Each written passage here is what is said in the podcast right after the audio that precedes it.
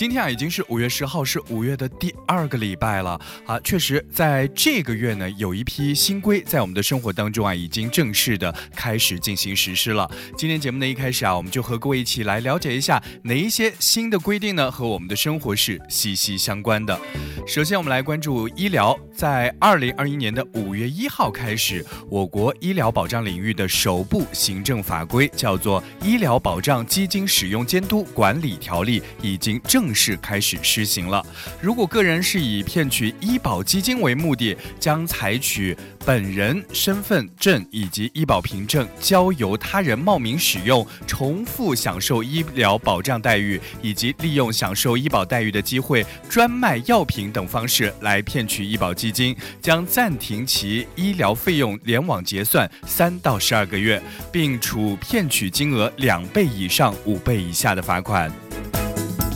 好，我们再来关注网络直播啊。从五月一号开始，我们的网络交易监督管理办法呢正式开始施行了，规定了直播服务提供者将网络交易活动的直播视频，从视频直播结束之后起，至少要保存三年的时间。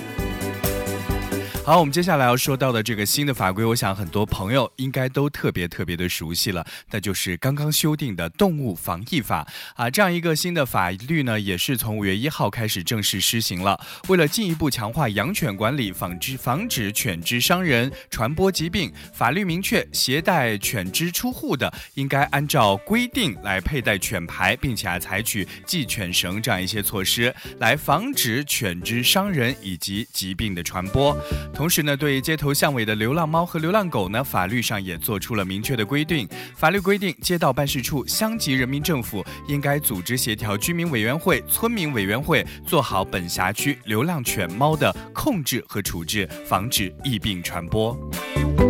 今天节目的一开始啊，我们和各位一起聊一聊，在已经到来的五月，有哪些法律法规正式的在我们生活当中进行实施，和我们的生活息息相关呢？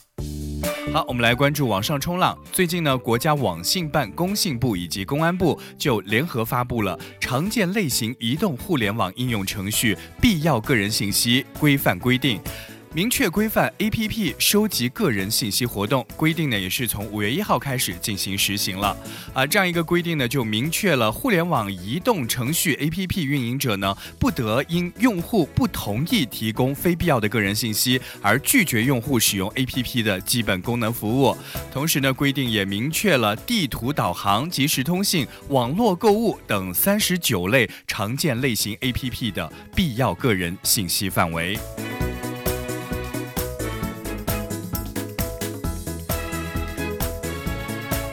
接下来来关注到的便是从五月一号开始实施的《化妆品注册备案管理办法》。这样一条管理办法呢，就调整了化妆品变更注册备案的更新规定，规范化妆品备案秩序，明确无。正当理由不得随意的来改变产品的名称，没有充分的科学依据呢，不得随意改变功效的宣称。但是啊，充分考虑行业的实际需求，同时也明确了因为原料来源改变原因所导致产品配方发生微小变化的情形，允许予以备案和更新。除此以外呢，明确涉及安全性的事项变化以及生产工艺和功效宣称等发生实质性变化的，应当进行变更注册。产品名称、配方发生变化呢，实质上就构成了新产品的，应当进行重新的注册和申请。想要品尝美食，我们一定要保证咱们的牙口要好，这个牙口好了，咱们的胃口才会好。而关于牙齿的美白呢，也是很多人在生活当中费尽了心思想要达成的一个目的。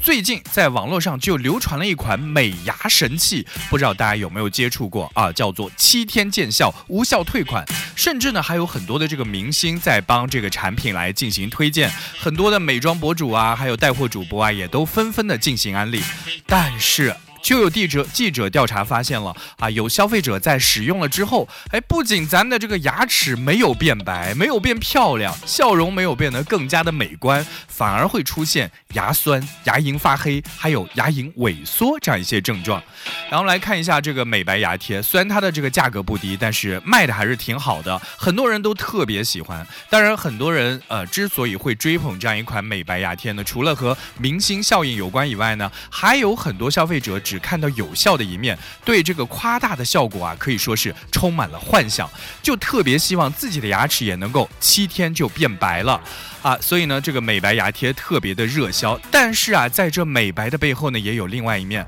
因为它里面所使用的这个过氧化物呢，既可以让牙齿变白，也会损害牙龈和周围的一些牙组织，有的时候呢，还会导致一些比较严重的毒副作用。